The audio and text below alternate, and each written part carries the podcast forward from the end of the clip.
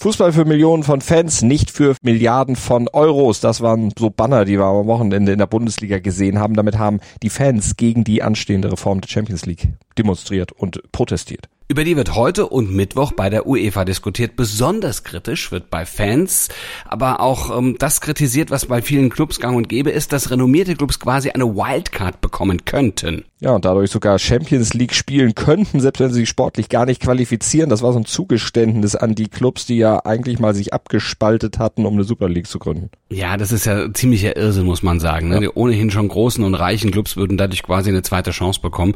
Äh, das hat aber weder mit Champions League was zu tun, noch mit sportlichem Wettbewerb. Also und, und schon gar nicht mit Solidarität, ja. Nee, und auch das Ligensystem mit diesem sogenannten Schweizer Modell und die Erhöhung der Spielanzahl, das alles steht zur Disposition. Genauso wird auch noch über ein mögliches Final Four gesprochen. Also vielleicht wird der ganze Bums ja komplett noch gekippt. Ja, das glaube ich dann am Ende äh, wohl doch nicht. Also wird, wird am Ende bestimmt eh alles zum Wohle der großen Clubs dann durchgewunken. Was meinst du dann? Aber vielleicht mit kleinen Zugeständnissen an die kleineren Clubs. Ja, könnte ich mir auch denken. Wir machen auf jeden Fall heute keine Zugeständnisse an die Kleinen. Bei uns geht's heute nur um die Großkopferten, um die Pressing-Probleme und ihre mögliche Lösung bei den Bayern, um die Champions League-Chancen von Erling Haaland bei City und um die Auswirkungen von Mick Schumachers Crash mit Sebastian Vettel. Eieiei, die beiden Freunde, die sich da behagt haben. Aber gut, da kommen wir gleich noch zu. Wir sagen erstmal guten Morgen zu Stand jetzt zum ersten Sportpodcast des Tages. Unterstützt wie immer vom Sportinformationsdienst SED. Mit mir, Andreas Wurm.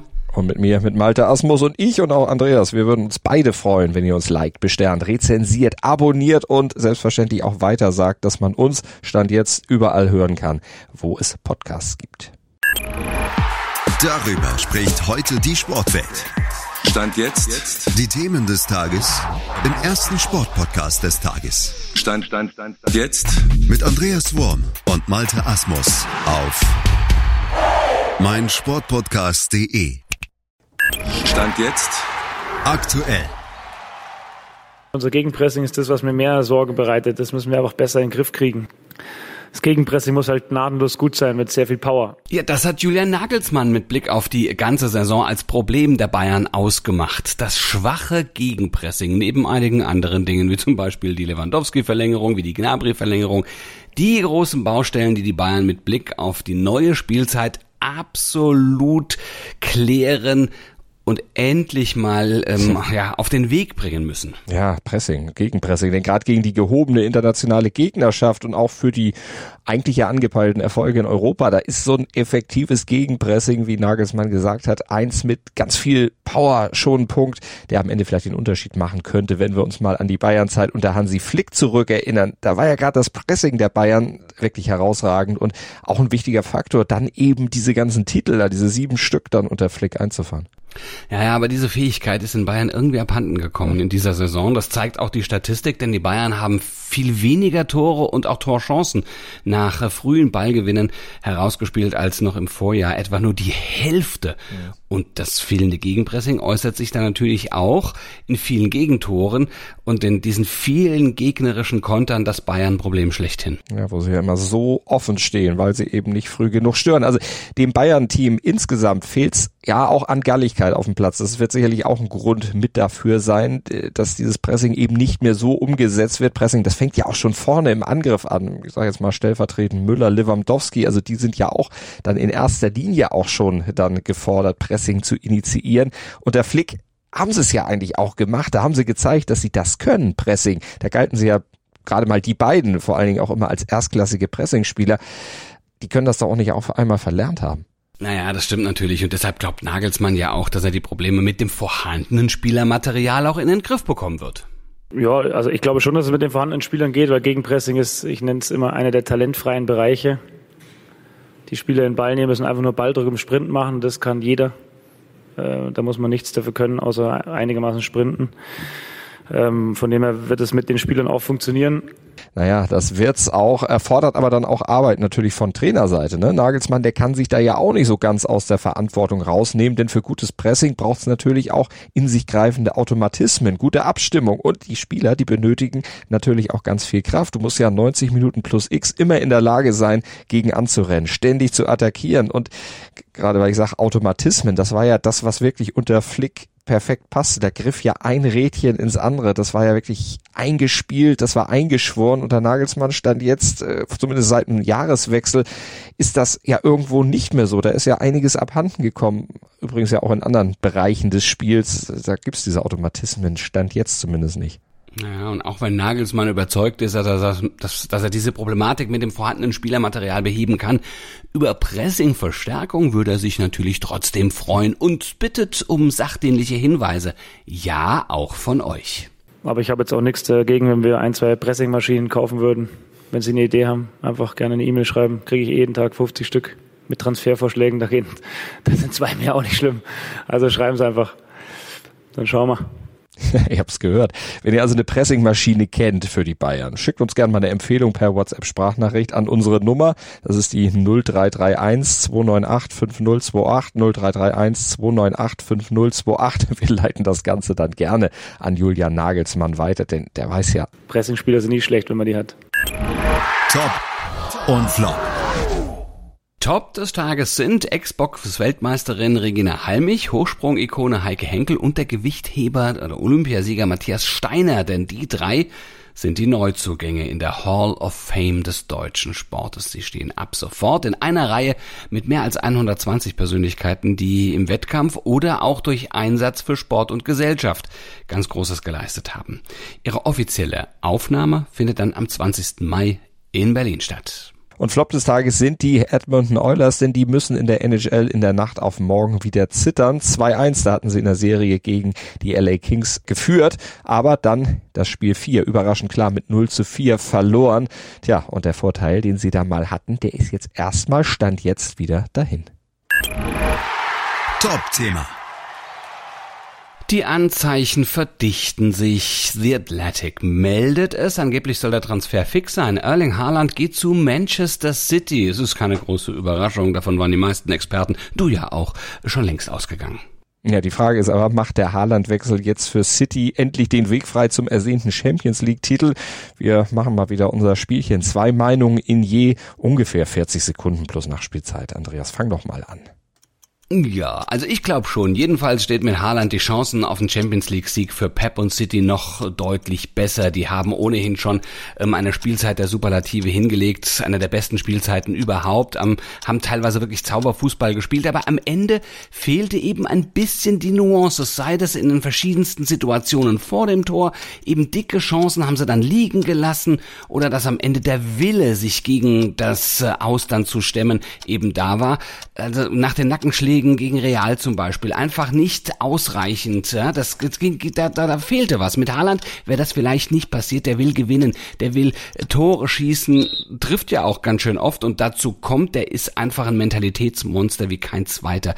Ich glaube schon, der könnte das fehlende Puzzleteil im wunderschönen Pop Guardiola Puzzle dann sein. Ja, fehlen ist ein gutes Stichwort, gerade bei Haaland. Also ich bin absolut bei dir, was du über seinen Willen, Mentalität, sein Können vor dem Tor gesagt hat. Wenn er spielt, da trifft er auch, aber da sind wir am Punkt. Wenn er spielt, denn der Junge ist in seiner Dortmunder Zeit ja auch diverse Male verletzt gewesen, auch wenn es meist nur kleinere Verletzungen waren. Aber das ist für einen Spieler seines Alters schon bemerkenswert, wie oft der immer mal eine Blessur hat und wie anfällig er gerade für Muskelverletzungen ist. Und wenn sich so eine Verletzungspause gerade jetzt in der Crunch-Time der Saison dann mal zeigen solltet, ja, dann wäre dieser Vorteil, Haaland im Kader zu haben, auch wieder in den entscheidenden Spielen gleich null. Denn im Krankenbett, da nücht's da auch im Champions League Halbfinale beispielsweise nichts. Von daher, er kann natürlich Peps Puzzlestück sein, aber garantiert ist das definitiv nicht. Heute in der Sportgeschichte. Feuerunfälle, ja, die gab es in der Formel 1 in den äh, 60er und 70er Jahren leider regelmäßig, viele davon fatal, leider dann auch tödlich, wie beim großen Preis von Monaco. Am 10. Mai war das 1967. Damals jagte der Italiener Lorenzo Bandini in seinem Ferrari den führenden Neuseeländer Danny Hulme im Brabham durch die engen Straßenschluchten von Monte Carlo. In der zweiten Runde hatte Bandini die Leitplanke touchiert und dann rutschte er auf seiner eigenen Ölspur um den Kurs, hat aber die Kontrolle über den Wagen behalten. Bis zur 82. Runde, so lange ging das gut, aber dann kratzte er eingangs der Hafenschikane mit dem linken Hinterrad die Leitplanke, schleuderte gegen einen mit Strohballen abgedeckten Poller. Ja, und das Auto ging sofort in Flammen auf. Naja, die Streckenposten waren natürlich da, haben versucht, so schnell wie möglich zu löschen, hatten aber nur so einen Mini-Feuerlöscher und eine über der Unfallstelle kreisende Hubschrauber hat noch seines dazu beigetragen. Ja, durch die Rotorblätter und durch die Luft ähm, wurde das Feuer immer und immer neu entfacht. Tja, und als sie nach qualvollen drei Minuten das Feuer dann trotz aller dieser Umstände endlich gelöscht hatten und Bandini aus dem Auto befreit hatten, ja, da waren 70 Prozent seiner Haut verbrannt. Er starb dann drei Tage später im Krankenhaus mit gerade mal 31 Jahren. Stand jetzt aktuell. Hui, das waren Strecksekunden, aber Gott sei Dank war der Crash zwischen äh, Mick Schumacher und Sebastian Vettel am Sonntag in Miami harmlos, kostete niemanden das Leben. Nicht wie bei Bandini, aber Schumacher kostete es die erhofften ersten Punkte seiner Formel 1 Karriere. Er brachte sich ja quasi selbst um den Lohn für ein bis dahin wirklich couragiertes Rennen, für die vielleicht beste Saisonleistung, vielleicht sogar die beste Karriereleistung in der Formel 1, denn dieser Crash, bei dem er dem vor ihm fahrenden Vettel dann touchierte, der war unnötig den hätte Schumacher definitiv verhindern können. Er hätte sich einfach nur zurückhalten müssen. Die Situation da war absolut unklar und zu unklar, als dass er von einem reibungslosen Überholmanöver hätte ausgehen können. Er hätte einfach auf eine bessere Chance warten müssen, um dann auch sicher zu überholen. Ja, da fehlt ihm dann vielleicht eben doch noch mal ein bisschen Erfahrung und der kühle Kopf. Da, mhm. Ist das die dünne Luft gewesen, von der Schumachers äh, Teamchef Günther Steiner immer erzählt hat? Denn der hat ja warnend gesagt, je weiter man nach oben klettert im Feld der Formel 1, desto schwieriger wird's dann eben auch. Tja, es könnte durchaus sein. Also Schumacher war in diesem Rennen ja auch wirklich geklettert. Er war ja zwischenzeitlich auf Rang 8, also lag wirklich gut dabei, aber am Ende ist er dann auch wieder tief gefallen dadurch. Und das ist dann schon ärgerlich. Ja, vielleicht ist das auch seiner Verbissenheit geschuldet, endlich diese verdammten Punkte mal holen zu wollen, endlich seinem großen Nachnamen dann vielleicht auch mal gerecht werden zu können.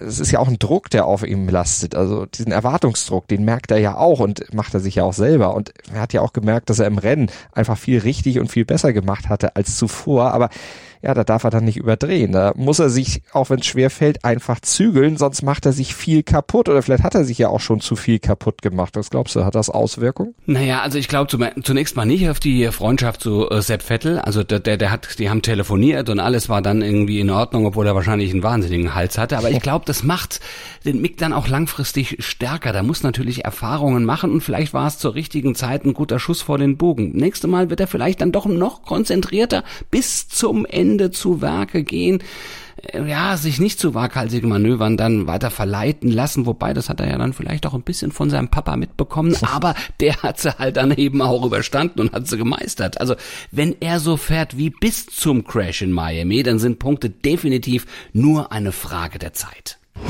Das bringt der Sporttag. Stand jetzt. Ja, dann gucken wir nochmal schnell auf das Tagesprogramm. Eine Premier League steht an. Nach dem Patzer gegen Tottenham Hotspur braucht der FC Liverpool gegen Aston Villa heute ab 20 Uhr dringend einen Sieg, wenn der Traum vom Gewinn der englischen Fußballmeisterschaft am Leben gehalten werden soll. Zwei Spieltage vor Ende liegen die Reds drei Punkte hinter City. Und in der BBL, da endet heute Abend die Hauptrunde und Alba trifft zum Abschluss um 20.30 Uhr auf Bayern München. Auf die Tabelle hat das keine Auswirkung mehr, aber das ist für beide Teams natürlich schon eine Generalprobe für die Playoffs. Mhm, das Dauerduell, man kann fast schon ein Klassiko draus machen. Naja, im Radsport steht aber auch, steht auch so ein Klassiker ja weiterhin an. Beim Giro nach drei Etappen in Ungarn, um einem Ruhetag nun Etappe 4. Weiter geht es auf Sizilien, das Teilstück über 172 Kilometer, führt von Avola hinauf auf den Ätna. Und immer äh, mit einem Deutschen natürlich als Führenden in der Bergwertung. Ne? Das Malja Azura, das trägt Stand jetzt noch Rick Zabel. Und ob er das behalten darf, das verrät euch dann das Sportradio Deutschland. Die halten euch da rüber natürlich auf dem Laufenden. Ihr hört sie im Webstream auf sportradio-deutschland.de oder über DAB+.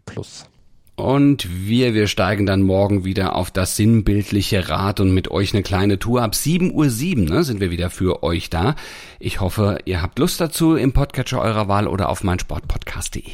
Denkt einfach ans Abonnieren, denkt ans Bewerten und dann hören wir uns morgen wieder in alter Frische Gruß und Kuss von Andreas Wurm und Malte Asmus.